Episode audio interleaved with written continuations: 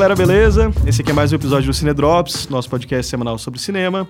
Essa semana aqui a gente vai comentar o filme X-Men Apocalipse, que estreou aí semana passada nas salas de cinema por todo o Brasil. Para comentar esse filme aqui, eu estou hoje com Max Valarezo, do canal do YouTube Entre Planos.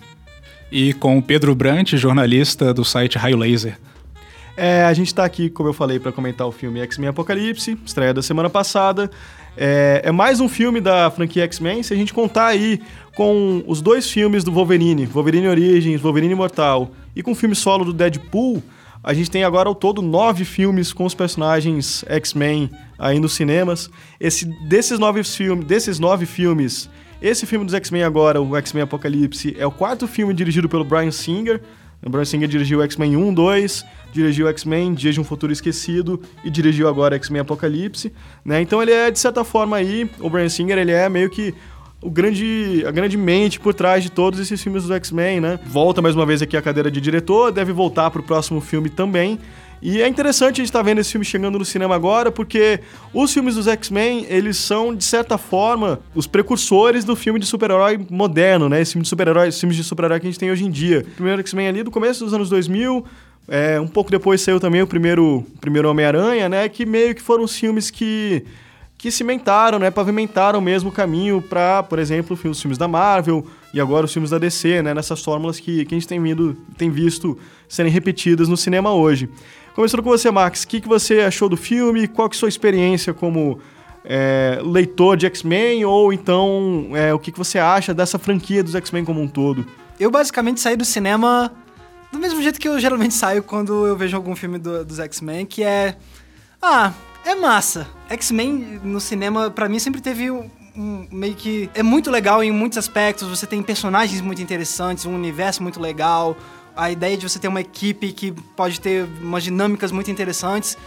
Então, eu sempre eu achei que sempre foram filmes com muito potencial e que acabavam não entregando muito bem. E a única vez que eu saí do cinema que não que eu não saí com essa reação foi quando eu assisti o X-Men Primeira Classe, que para mim é o único que é muito bom, na minha opinião. Justamente porque eu acho que ele é um dos que consegue explorar melhor a dinâmica entre os personagens, a questão da equipe, e você ver como é que eles estão se relacionando e aprendendo a lidar com os poderes e aprendendo, aprendendo a lidar com os poderes dentro de uma equipe. Eu acho que, não que esse seja o único filme que tenha feito isso na franquia X-Men, mas é o que eu acho que fez de forma mais competente, mais cativante é, e convincente. E esse filme eu acabei de novo, tem umas coisas muito interessantes, umas cenas que eu achei muito bem desenvolvidas, muito bem filmadas, que são legais, que vão ficar marcadas, pelo menos para mim. Mas ao mesmo tempo você tem muita coisa que você sente que foi subaproveitado, umas decisões meio erradas de tanto de visual. A gente vai entrar nesses detalhes, imagino, daqui a pouquinho. Mas assim, eu acho que eu não saí tão perturbado do filme pelo fato de eu não ter sido o fã mais ávido de X-Men ao longo da minha vida. Assim, eu, como já comentei em episódios anteriores aqui do Cinedrops, eu Cresci lendo quadrinhos, sim, eu sou muito fã do universo DC, da Marvel como um todo, mas eu cresci muito mais lendo, por exemplo, Homem-Aranha e Batman. É, e X-Men é uma coisa que eu li pouco, relativamente pouco na minha vida. Então é uma coisa que tem. que pode ser que tenha coisas que incomodaram muito alguém que é muito fã do X-Men, mas acabou que não me afetou tanto assim por eu não ter tido essa relação tão íntima assim com os quadrinhos originais. E você, Pedro? Bom, eu saí da sessão de X-Men Apocalixo. É... não, vou, não, não, não, vou dizer decepcionado, porque acho que o filme não consegue. Você não consegue nem sentir raiva dele, assim, sabe? Saí um tanto quanto indiferente, até porque você estava falando justamente, né? Os filmes dos X-Men ajudaram a criar o que a gente chama hoje de gênero cinematográfico de super-herói, né? É, eu não sou exatamente o maior fã desse tipo de, de cinema, né? Então eu sempre vou assistir esse tipo de filme com um pé atrás e especialmente quando é de super-heróis mais conhecidos, né, como é o caso dos X-Men. E até pelo fato de eu ter sido leitor de X-Men durante muito tempo, é uma série que, que eu sempre gostei, li durante alguns anos, depois desisti de X-Men ainda no, no, nos anos 90, mas adoro a fase, especialmente a fase do Chris Claremont, tanto com John Byrne quanto com outros ilustra ilustradores, como Paul Smith, depois com Jim Lee, Arthur Adams e tantos outros que passaram pela série. É, então conheço bem o universo dos X-Men. É, e o que, de certa forma, me permitiu traçar uma série de, de correlações entre o que estava passando no filme, como esses personagens são no, nos quadrinhos, etc e tal. Não que isso seja um grande desafio, acho, assim, né? Os personagens, é, muitos já são, de certa forma, conhecidos, né? outros tantos pelo desenho animado também, né? né? É, e aí, assim, consegui gostar de pouquíssimas coisas no filme, entendeu? Mas como eu disse, ele é tão sem personalidade que eu não consegui nem odiar esse filme, assim, sabe? De certa forma, foi meio que o que esperava que, que fosse, assim, mais um filme de super-herói uh, ah, para esse público consumidor que vai lá consumir a marca e não necessariamente o filme. É, uma, uma das coisas que me incomodou particularmente nesse filme, já é uma discussão que já vem desde as primeiras imagens né, que foram divulgadas, é justamente o vilão é, o Apocalipse, ele é um vilão bastante icônico dos X-Men, embora eu não ache ele um grande vilão, acho que o Pedro, não sei, o Max também não, não são exatamente os maiores fãs do personagem, mas o, o visual do, do, do, do Apocalipse nesse filme, para mim, é muito mal resolvido, né? É, apesar dele ser interpretado por um ótimo ator, que é o Oscar Isaac, é, o vilão ele não tem um desenvolvimento muito interessante na trama, ele me parece incoerente, né, dentro das, das ações dele em diversos momentos. E tem uma coisa que me chama a atenção que é a seguinte: o primeiro trailer do filme a ser divulgado, né, é, apresentava em um determinado momento um discurso do personagem, né, um discurso do Apocalipse. E ele não tinha nenhuma modulação na voz, né? A gente tinha ali a voz natural do Oscar Isaac, né? A performance dele sem nenhum tipo de, de equalização muito bruta, né? Na voz dele. E isso gerou muita reclamação né, dentre, dentre os fãs da internet, como assim, né? Como assim a voz do Apocalipse é uma voz humana, tão, tão mundana, né? A voz do Apocalipse tem que ser algo mais grandioso.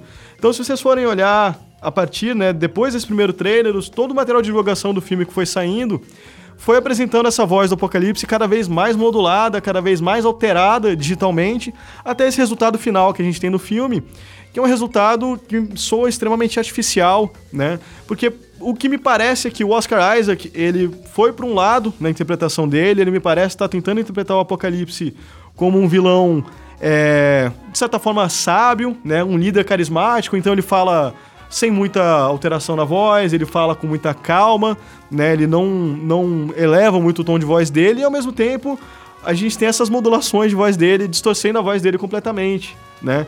Então gera essa inconsistência no personagem, no desenvolvimento do personagem, que me deixa um pouco incomodado, né, de saber que o estúdio e o próprio diretor, eles orientavam orientando o filme para um lado e de repente, por causa das reações que o, que o trailer gerou, alteraram essa, essa, esse caminho original para um lado completamente diferente e gerando, gerando um resultado tão inconsistente, né? Tá, mas por exemplo, você falou que você achou ele meio inconsistente, mas você também acha que ele foi inconsistente em termos narrativos e tipo de arco, de motivação ou, ou você achou que a inconsistência está mais nessa discrepância entre a atuação e o produto final do personagem em termos de apresentação. Eu acho que uma coisa permeia a outra, né? Mas eu acho que o personagem, ele, ele é de fato nada, nada muito claro a respeito exatamente do que, que ele quer fazer e de como efetivamente funciona esse plano dele, né? O que, que ele tá, o que, que ele tá querendo fazer de fato e quais são as motivações para ele, ele fazer o que ele quer fazer, né? Me parece realmente um vilão não só mal resolvido esteticamente, como mal resolvido enquanto personagem mesmo, né? É, só a gente parar para perceber que ele quer eliminar a humanidade, salvar os mutantes. Tá, mas ele não quer poder, ele não quer escravos, ele não quer ser um grande faraó do, do, planeta Terra, beleza, você vai matar a humanidade, vão sobrar os mutantes que têm poderes, que vão é, se transformar depois em seus opositores, vai ser mais difícil você eliminar os mutantes do que a humanidade. Qual o objetivo dele? Né? Assim, isso, isso não fica claro. E eu acho que isso, de certa forma, é, é, é um pouco que é o próprio personagem nos quadrinhos. assim. É... Bom, eu não reli todos os arcos que o Apocalipse aparece, então não, não posso comentar muito da, a respeito dele é, nos quadrinhos, mas do que eu me lembro, eu já achava ele um, um vilão muito, muito sem graça no, nos quadrinhos, justamente por isso. Assim, um cara super poderoso, o primeiro dos mutantes. Cara, no, eu acho que ele é uma, uma, perfeita tradução do personagem sem graça que ele é nos quadrinhos pro personagem que ele é no filme, assim, né? E detalhe, se ele não é o vilão mais sem carisma da história do cinema, certamente dos filmes dos X-Men, ele é o mais sem graça.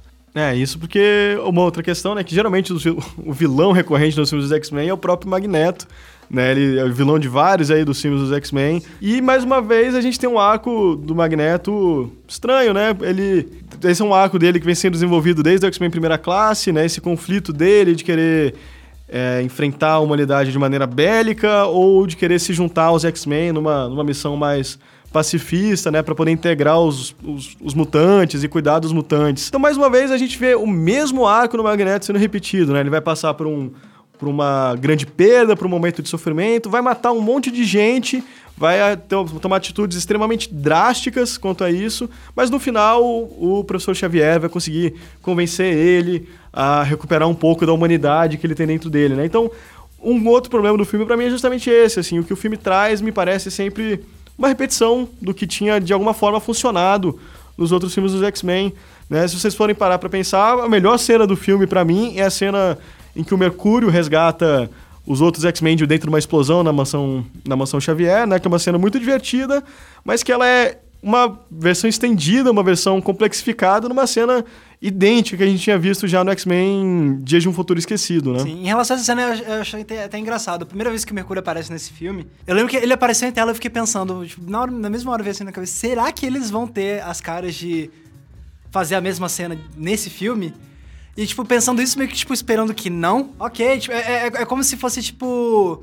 ah, ah, olha só, a única coisa que prestou no nosso último filme foi isso, então vamos aproveitar para fazer isso de novo. Só que quando aconteceu a cena, eu não fiquei. Eu achei legal. achei legal. Tipo, achei divertido. Achei até mais, engra...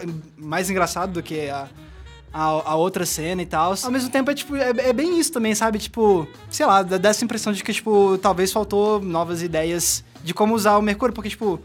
Tá, e aí você vai fazer, vai fazer os próximos filmes. Aí agora vai ter todo o filme uma cena do Mercúrio para isso, entendeu? Tipo, e aí o Mercúrio é basicamente no filme tá aí no filme para justamente ter uma cena engraçada, legal, bem filmada, essas coisas assim. É, me parece que o maior mérito do filme é talvez seja repetir, né, o que parece um mérito nele seja repetir o que deu certo nos outros, assim, né? O que é quase como se eles tivessem feito um quiz com os fãs, né? O que, que você mais gostou no primeira classe? Ah, foi ver os jovens aprendendo a usar seus poderes. Então a gente vai ter aqui né, o jovem Ciclope aprendendo a usar seus poderes. O que, que vocês mais gostaram no Dia de um Futuro Esquecido? Foi a cena do Mercúrio? Vamos ter outra cena do Mercúrio aqui. Né? O que, que vocês mais gostaram? Né? O que, que vocês mais gostam do personagem do Magneto? Ah, esse lado trágico dele e essa ambiguidade. Então a gente vai fazer isso aqui de novo. Né? Mais uma vez, repetições de mais uma vez os mesmos arcos, mesmas situações que a gente viu nos outros filmes, né? Eu tive uma reflexão a respeito dessas repetições assistindo o filme. Claro, não justifica, né? Mas, cara, ao mesmo tempo é total quadrinhos. As histórias em quadrinhos são assim, entendeu? Eu tava percebendo o quanto esse filme parece uma história banal de super-herói. Né? É, uma das coisas que faz as pessoas irem assistir os X-Men pela marca é essa, essa importância que as editoras conseguem é, colocar no, no, material que elas publicam e aquilo ali é comprado pelos fãs, eles tratam aquilo ali como se aquilo ali fosse grande coisa, sendo que às vezes não é grande coisa. E o filme tem muito disso, assim, né? Você, ele é muito quadrinhos nesse sentido. Você tá vendo uma série de repetições, de fórmulas, de coisas que você já viu, que você já é familiar, vendo aquilo ali, sei lá, pela enésima vez. Isso é totalmente quadrinhos, né? Eu comecei a, a fazer esse paralelo entre as histórias é, das revistas e, e, o filme, assim. Então, filme, ele, esse filme ele é muito quadrinhos, né? E essa questão da repetição aí, acho que é mais um dos elementos que, que prova isso. Não, e, e, o, e, o, Magneto foi provavelmente uma das coisas que mais me incomodou no filme, porque é um dos personagens mais interessantes, que mais consegue prender sua atenção. E ele, além, além de tudo, além de ter essa questão da repetição do arco, ele ao longo do filme parece, ficou tão apagado. Tipo, ele é um personagem que tem tanto poder de te eh, quando tá na tela, tem muito tem muita presença, tem muito carisma. E dessa vez ele é tipo, ele é basicamente passa o filme inteiro com tipo com aquela cara tipo de paisagem, lógico que também de certa forma você vai parar para analisar o que aconteceu com o personagem, pô, a família dele foi morta, é até compreensível, mas De novo. É, exatamente. Só que aí, tipo, aí ele é aquele cara que a gente tá acostumado a ser um o grande vilão, que sabe que é tipo o grande polarizador da, das histórias e tal. E aí ele tá tipo lá como um cavaleiro do apocalipse, fica bem bem pra mandado, mal fala. Depois que ele conhece o apocalipse, tipo, ele mal fala no filme, fica lá, e mesmo quando tá lá na, na, cena final, ele tá lá, tipo, flutuando, controlando um monte de coisa, fazendo um campo magnético em volta dele, não sei o que lá. Ele tava parado, sabe? O que, que ele fazendo? Eu nem lembro, eu, eu nem lembro que, que ele tava. Para que, que ele tava fazendo aquilo, entendeu? Então, tipo, quando você para pensar assim, pô, o que, que o Magneto tava fazendo mesmo, tem alguma coisa errada com o personagem. Com esse personagem em específico. Eu acho que esse filme ele tem um, um problema que é muito comum dos filmes de super-herói, que é você apresentar o personagem, apresentar a motivação dele, e nos filmes de muitos personagens você tem pouco tempo para desenvolver os personagens. Então, nesse filme, muitos personagens não são muito bem desenvolvidos, ou então eles aparecem ali, eles têm um momento deles, depois eles ficam meio apagados, e eu acho que o Magneto é o melhor exemplo disso aí, né? E eu sempre fiquei pensando, cara, foda-se apresentar os personagens, simplesmente mostra ele fazendo as coisas que ele faz, entendeu? Depois o cara vai na internet e descobre quem é aquele personagem. Você não precisa ficar apresentando tintim por tintim, né? A gente tava conversando mais cedo, eu fico imaginando as reuniões de pauta quando esses caras vão elaborar os roteiros, entendeu? E eles chegam com planilhas e pesquisas. Olha, não, a gente tem que pesquisar porque a gente descobriu que assim que o John Smith 13 anos, ele não entendeu muito bem aquele personagem. Então, se a gente não apresentar esse personagem, ele não vai entender, ele não vai conseguir seguir o filme. Será? Será que precisa explicar isso tanto pro, pro sabe? Cara, bota 50 personagens, foda-se, entendeu? Deixa neguinho ficar ali com os olhinhos fazendo glu-glu assim na tela. Cara, que cena maravilhosa, tipo a capa de Crise nas Infinitas Terras, em que tem um monte de personagens, você fica curioso para saber quem é, são aqueles personagens, e depois você vai atrás daquilo ali, sabe? Esquece de ficar explicando a motivação. Enfim, isso é uma, é uma das minhas birras com o filme de super-herói. Que coisa mais chata você saber a origem dos personagens em todo o começo de filme. Isso geralmente é chato demais, cara joga o personagem e deixa para contar a história dele depois. A gente não aprendeu a amar o Wolverine assim, sem saber muito do passado dele? Sim, sim, Foi, sim, verdade. exatamente. Agora, é, um outro desperdício, assim, eu acho que talvez um grande desperdício desse filme para mim seja estar jogando não só bons personagens, né, fora, mas um, eles têm um ótimo elenco nas mãos, né, que nesse filme, que não me parece muito bem aproveitado, né? A gente tem aí é, atores mais consagrados, repetindo papéis que eles já tinham feito. Então você tem James McAvoy como Professor Xavier, Michael Fassbender como Magneto, Jennifer Lawrence como, como a Mística. Né? Mas aí a gente também tem a introdução de novos atores que são muito bons. Né? Tem o Ty Sheridan, que ele faz o, o Ciclope, ele já fez ótimos filmes como Árvore da Vida, ele já fez é, o Mud, que é um filme muito legal do Jeff Nichols. Tem o Cold Smith McPhee, que é o garoto que faz o Noturno, ele fez A Estrada, um ótimo filme também. Ele também. Tem também a, a Sophie Turner, faz a Jean Grey nesse filme, faz Game of Thrones, tá muito bem nesse papel.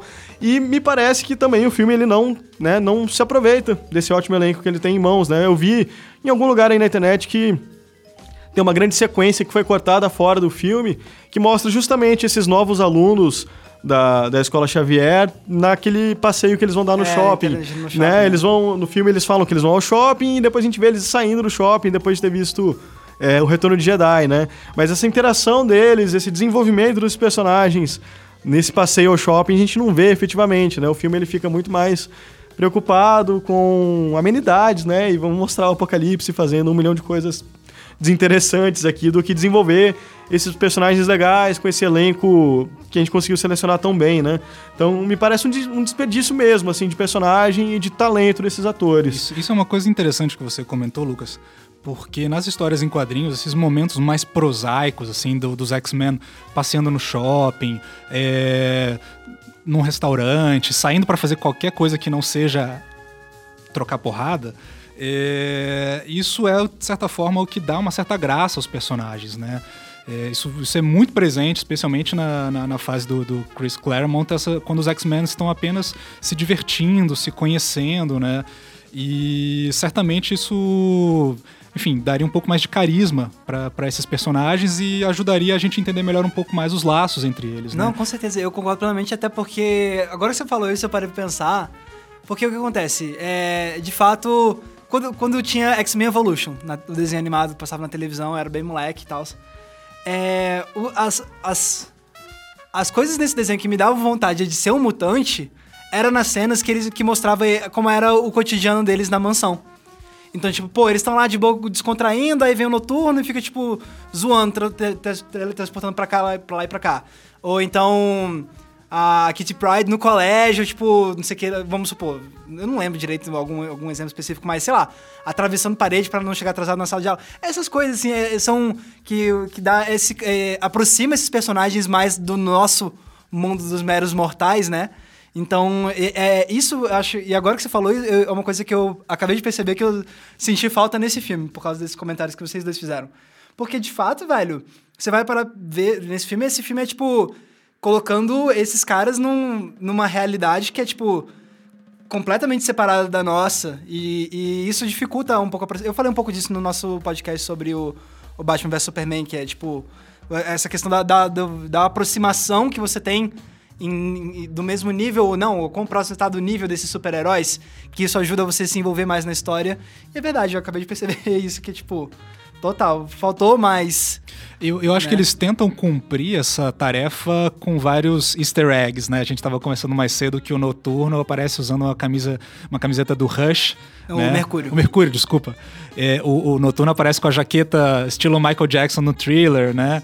Então a gente tem várias coisas para tentar aproximar, assim, vários momentos de, de, de inserção ali de elementos da cultura pop para tentar trazer a gente. Ao mesmo tempo, é um filme que se passa nos anos 80, mas ele é propositalmente uns anos 80 meio indefinidos, né? Ele se parece muito com a contemporaneidade, né?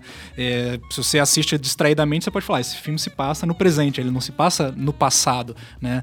E isso foi outra coisa que eu achei muito quadrinhos. Você vai ler uma história dos X-Men dos anos 80, ela não se parece exatamente que ela está se passando ali nos anos 80, né? E o filme tem isso, as armas parecem futuristas, as roupas dos personagens, elas não, do, do, especialmente do, dos Cavaleiros do Apocalipse, é tudo muito moderno, né? O filme não, não, não tenta te, te, jogar nos anos 80, né? E acho que propositadamente ele faz isso, né? E é engraçado, num primeiro momento eu tive uma, um certo estranhamento com essa, com essa opção estética, mas depois eu aceitei, porque mais uma vez eu achei aquilo muito quadrinhos, né? Quadrinhos tem muito isso de é, ser algo meio indefinido no tempo, né? Às vezes você pega uma, uma história para ler antiga e ela Cara, você fala, essa história tá se passando agora, olha a roupa que os caras usam, olha essas armas e tal, né? O cara já tem, sei lá, nos anos 70, 80, o cara já tem jato, já tem foguete, já tem arma laser. Mas é, eu, e o que eu fico pensando também muito é, tipo, no, no futuro da franquia, por exemplo, que obviamente eles já estão armando, né, os próximos filmes com a cena pós-créditos e tal.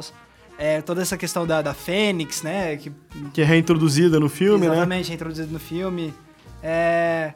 E, por exemplo, a questão da Fênix Negra, por exemplo, eu gostei tanto da Sophie Turner como a Jean Grey. Eu acho que ela tem potencial para entregar uma Jean Grey massa que vai estar tá como uma personagem muito cabulosa caso faça um filme para onde a grande ameaça seja a Fênix Negra, alguma coisa assim, entendeu? Então, tipo, de novo, é, é, é muito aquele negócio do, do, do, filme ser promissor, não só, tipo, na, na forma como ele poderia ter acabado de ser, ter sido desenvolvido, o produto final poderia ter sido melhor, mas também no que ele permite para que seja feito nos próximos filmes. Esse é provavelmente a primeira vez que eu saio de um filme do X-Men achando que, o pro, que agora, tipo, tem um potencial muito massa para fazer um ótimo filme no, no, no, no seguinte. Que nos outros, principalmente nos outros dois, eu não saí tanto é, eu assim. não sei, entendeu? cara, eu fico com o pé atrás, assim, de, de realmente querer achar que agora vai, né? A gente fica esperando, não, não, esse, esse filme, né, a mesma coisa, a mesma impressão que eu tive com Dias de um Futuro Esquecido, falei, pô, mais ou menos esse filme, né? Mas, pô, X-Men Apocalipse, né? Então acho que agora vai. Agora a gente vai ter um, um filme realmente legal, realmente empolgante dos X-Men. E não é exatamente o que a gente recebeu aqui, né? Então é, eu fico realmente com o pé atrás, assim, pela maneira extremamente formulaica, né? E meio quase que no automático com que o Brian Singer tem, tem conduzido esses filmes, né? Ele não.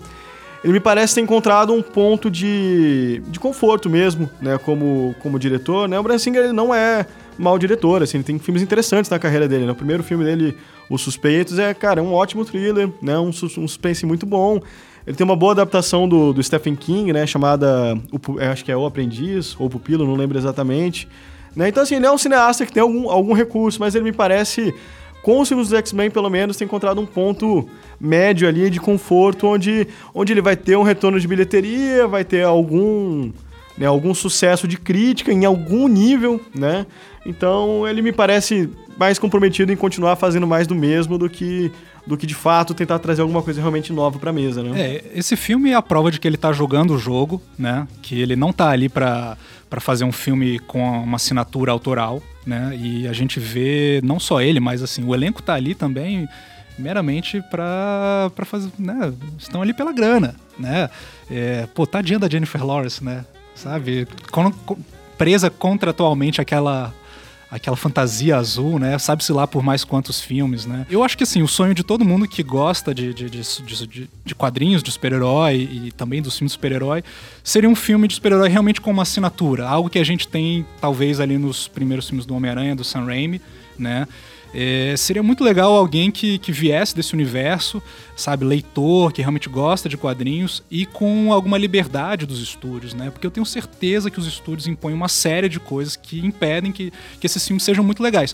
Por outro lado, o, o, o outro estúdio que faz os filmes do Capitão América tá fazendo filmes de super-herói muito legais são os efeitos especiais são melhores, as cenas de batalha são infinitamente melhores, as cenas de combate, de luta corpo a corpo.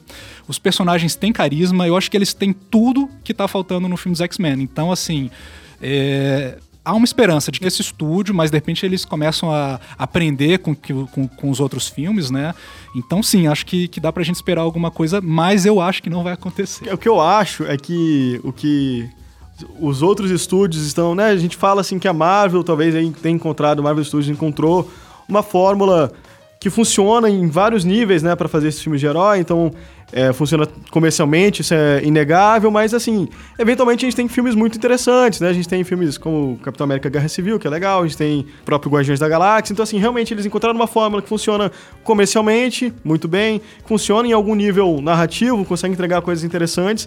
Mas o que me parece é que tanto a DC quanto a Fox, né, que tem os direitos dos X-Men, me parece que estão só aprendendo as lições da Marvel, as lições comerciais e não as lições narrativas que a Marvel tem a ensinar, né, nesse quesito de construir um universo de super-heróis. Então acho que o que a Fox tende a fazer é querer criar um universo compartilhado de filmes que se entrelaçam e um afeta no outro, mais ou menos o que a Marvel tem feito, mas talvez não com o mesmo comprometimento, narrativo, mais de, de poder gerar franquias e gerar tentáculos, né, para Às vezes é muito difícil esse porque começou a Fox começou fazendo esses filmes de um num, seguindo um modelo, é, adotando certas estratégias e às vezes mesmo com, com a Marvel, com a concorrência fazendo uma parada completamente diferente, é às vezes deve ser muito difícil, tipo, ele ainda a, a, a Fox se desprender de certas amarras na maneira que ela enxerga que deve ser um filme de super-herói que ainda, ainda concordo muito com o que o Pedro diz de ser um negócio muito tipo.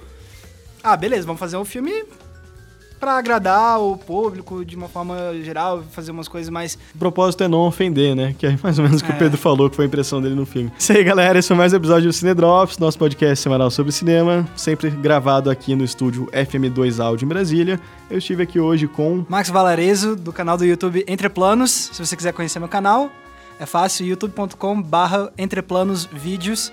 Toda semana a gente lança um vídeo para falar não só sobre a arte cinematográfica, mas também para explorar a relação entre o cinema e outros campos do conhecimento, como história, literatura, filosofia, artes plásticas, psicologia e muito mais. Eu sou o Pedro Brant, jornalista, articulista e editor do site raiolaser.net.